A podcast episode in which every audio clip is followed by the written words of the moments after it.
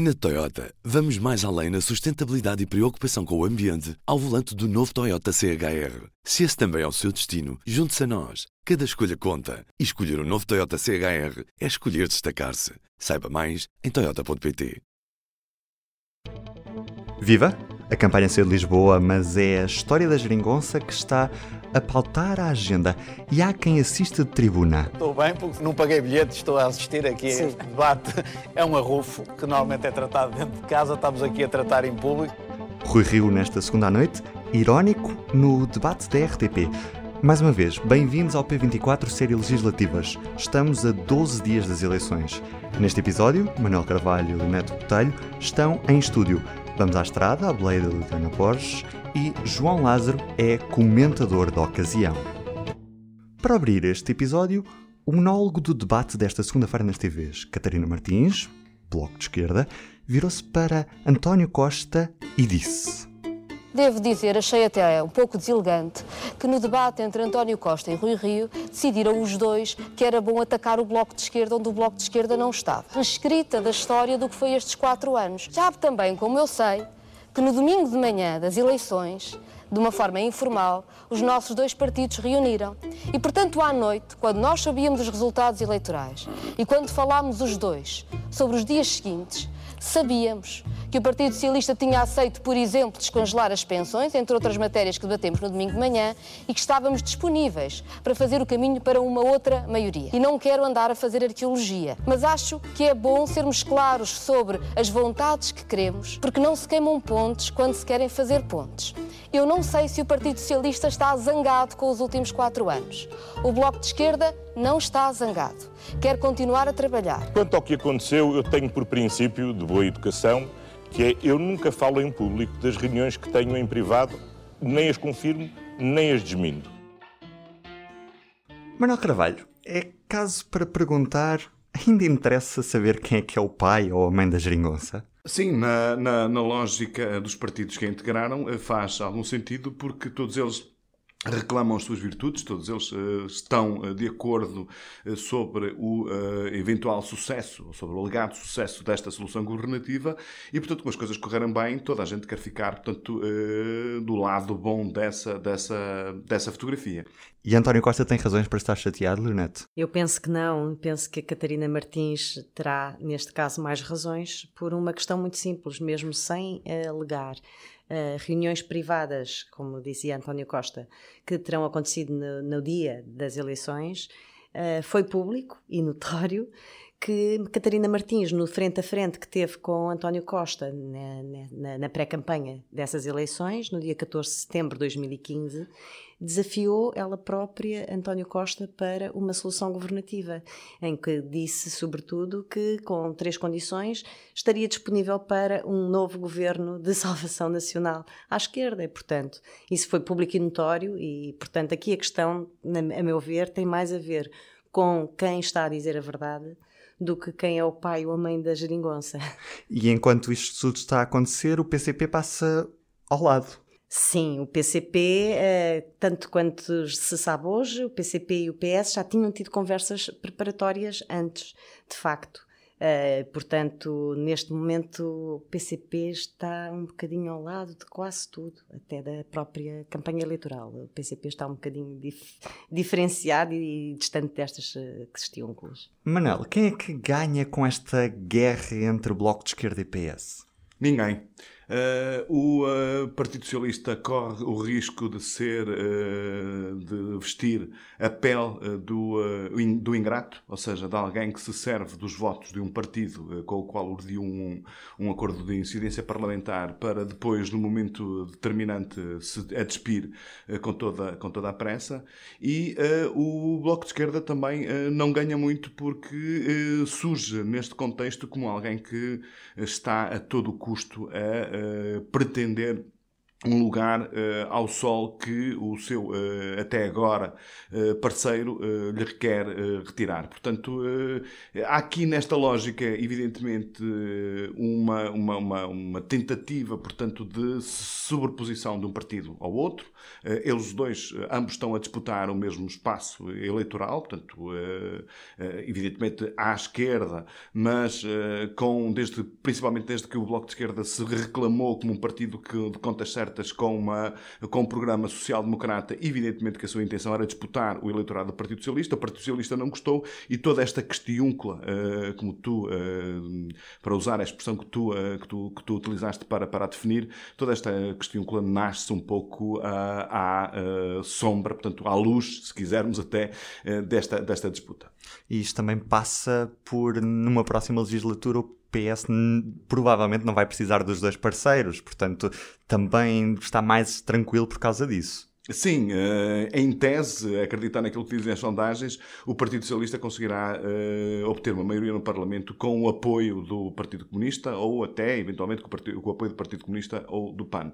Eh, mas se, se quiseres antecipar outro cenário, outra realidade, se for necessário restaurar a geringonça nos termos como ela funcionou até agora, eu não me parece que todos estes arrufos ou estas questiúnculas sejam sejam uh, capazes por si só de impedir que haja uma, uma reaproximação no futuro. Vamos ouvir um som captado pela Liliana Valente, que está a acompanhar a campanha do, do PS. Ela hoje de manhã fez uma viagem de comboio com António Costa e o Primeiro-Ministro respondeu isto quando foi questionado sobre a origem da geringonça. É importante que as pessoas percebam como é que ela começou. Ou seja, pode fazer 10 vezes a pergunta, eu admiro o seu esforço, mas eu não vou responder nem alimentar mais essa conversa. sobre aquela reunião de quatro doutores. Ela existiu, ela não existiu, eu eu tenho, eu, tenho, eu tenho por hábito nunca falar em público das reuniões que não acontecem, nem das reuniões que acontecem e que não são públicas. É uma regra que eu tenho e olha, tenho vivido bem com elas. Se aconteceu ou não? Eu, não eu, só, eu só falo das coisas que fazem parte das agendas públicas. Não fazem parte das agendas públicas. Eu nem confirmo, nem desminto história, olha, há de esclarecer esse assunto. tem alguma razão por detrás daquilo que diz? olha, chegamos a fogueteiro. Leonete, António Costa faz bem em não deixar claro se esta reunião aconteceu mesmo. Talvez isso seja até um pouco irrelevante, na verdade, uh, face aos factos que são públicos já. Uh, de qualquer forma, há aqui dois, uh, dois pontos que eu gostaria de salientar. Um é que uh, ontem, antes de chegar no, no, debate a seis, antes de chegar ao ponto uh, de, de, levantar aquelas questões, Catarina Martins fez um grande esforço para se colocar do lado bom da, da governação uh, ao longo destes quatro anos. Tentou, por várias vezes, salientar aspectos positivos. Portanto, mostrando que está do lado bom. com uma outra variante que eu gostava aqui de lembrar é que eh, toda esta questão, se calhar, surgiu mais cedo, quando o Bloco de Esquerda, no início do ano, começou a dar sinais de que eh, gostaria ou está preparado para ir para o governo. E, portanto, eu penso que esta questão tem a ver com essa delimitação que António Costa quer fazer. Não vou governar com com o Bloco de Esquerda, não, vai, não vou ter membros do Bloco de Esquerda no meu governo. Dramatizou isso, sobretudo na, na, entrevista que deu ao Expresso em finais de agosto, dizendo que não podíamos correr o risco de ter uma solução à espanhola, uma instabilidade política, um, dizendo mesmo que, um, que é preciso um PS forte perante um Bloco menos forte. Portanto, a questão tem a ver, sobretudo, já não tanto com o passado, mas esta questão do passado tem a ver com o que se projeta para o futuro. Penso que é essa a leitura correta. De qualquer forma, Catarina Martins, hoje à tarde, também já tentou pôr água na fervura e dizer que o caso está encerrado. E, portanto, eh, penso que não, como diz o Manel, não aproveita a ninguém esta questão e as, as águas já estão bastante claras. Portanto, Manel, não vamos ter um António Costa a dramatizar a questão e a falar num impasse político à espanhola de novo. Bom, ele pode dizer isso, uh, mas uh, sem se uh, sustentar nas, na existência ou na inexistência da, uh, dessa reunião ou uh, sem querer voltar a dar trunfos para que a origem, ou seja, a paternidade da geringonça seja, esteja, esteja em disputa. Portanto, essa questão, estou de acordo, estão ambos, fez parte de uma luta política num determinado momento da campanha e não interessa nem a um nem ao outro mantê-la durante muito mais tempo. Há, uh, eu estou de acordo com a Linette quando ela diz que isto é essencialmente, um, interessa-nos discutir estas questões uh, à luz daquilo que pode ser o, o futuro. Uh, mas eu não deixo de reconhecer que uh, aquilo que uh, aconteceu nos dois últimos dias em torno desta questão tem muito a ver com aquilo que se passou no passado. Ou seja, é sem dúvida a proteção, chamemos de assim, ou o clima de concílio de concórdia que existe entre o Partido Comunista e o Bloco. Uh, perdão, entre o Partido Comunista e o Partido Socialista não existe entre o Partido Socialista e o Bloco de Esquerda, porque de facto uh, as relações entre uh, cada um deles, ou cada um dos, dos dois, do, do, destes, destes dois pares, foi substancialmente diferente. E aquilo que está a acontecer em plena campanha, aliás, já vinha a acontecer até antes da pré-campanha, é o corolário lógico de um clima de falta de confiança que os dois foram mantendo ao longo dos últimos últimos meses, até se calhar desde dos últimos anos. E, portanto, Uh, nós podemos considerar que uh, tentar determinar se houve uma reunião no domingo das eleições ou não houve é um epifenómeno. Uh, aquilo que é mais importante é, de facto, o que está como pano de fundo para que este tipo de incidentes ou este tipo de discussões sejam colocadas à luz da campanha como estão a ser colocadas. Manel Leonete, muito obrigado por terem vindo a este P24 Séries Legislativas. E agora vamos para a estrada, Liliana Borges, que acompanha o Bloco de Esquerda nesta campanha. Olá Liliana, como é que foi o dia de campanha do Bloco? Esta terça-feira, o dia arrancou com uma visita aos bombeiros da Marinha Grande, em Leiria, um dos distritos mais afetados pelos incêndios de outubro de 2017. O arranque escolhido não deixa de ser simbólico, uma vez que o tema que marcou o dia do Bloco de Esquerda foi justamente, e como Catarina Martins lhe chamou, as pontes queimadas entre o Bloco de Esquerda e o Partido Socialista. Isto porque durante os últimos dias, e especialmente durante as últimas horas, os dois partidos protagonizaram um momento de tensão que, não tendo sido, obviamente, o único durante toda a legislatura e durante toda a geringonça, foi um dos momentos mais intensos onde vimos esta crispação entre os dois partidos. Vimos o PS e o Bloco a trocar algumas acusações, não só nos debates uh, que marcaram amanhã e também o final do dia desta segunda-feira, mas também uh, vimos estas acusações saírem para as páginas dos jornais, com a troca de alguns recados entre um partido e o outro. Catarina Martins considerou esta manhã que o Partido Socialista falava de factos que não correspondem à verdade e, por isso mesmo, quis clarificá-los.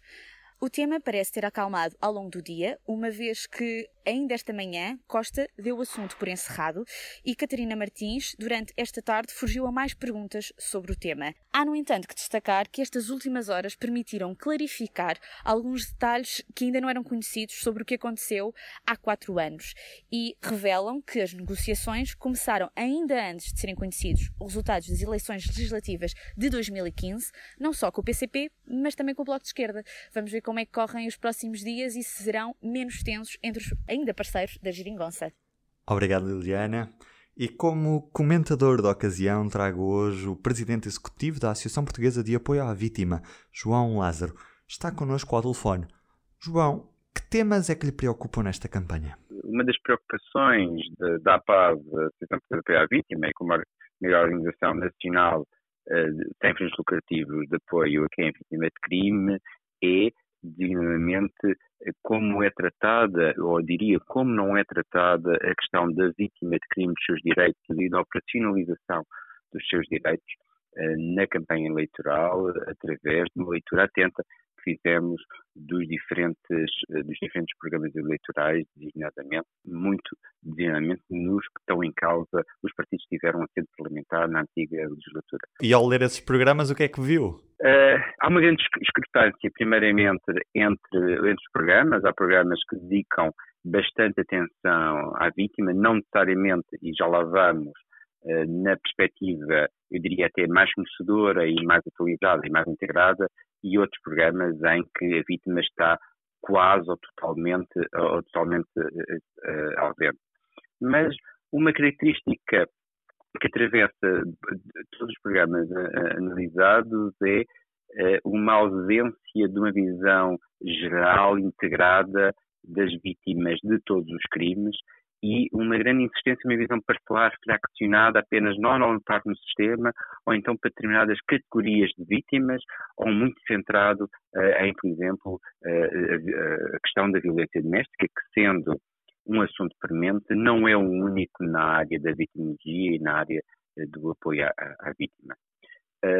mas também fraccionada e parcelar porque no diz respeito uh, às, às, vítimas de crimes com necessidades específicas de proteção, muitas vezes designadas vítimas especialmente vulneráveis, existe uma profunda discrepância entre a atenção que se dá a vítimas que têm que merecer claramente, como sejam as crianças, as pessoas idosas, mas depois a ausência de atenção e de medidas e o esquecimento mesmo em outras, em outras vítimas de situação de vulnerabilidade, como sejam, por exemplo, as pessoas eh, com deficiência. Muito obrigado, João.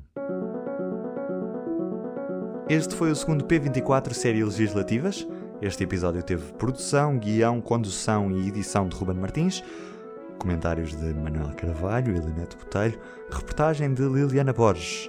Antes dos votos, ouça as legislativas no P24. Estamos de volta amanhã.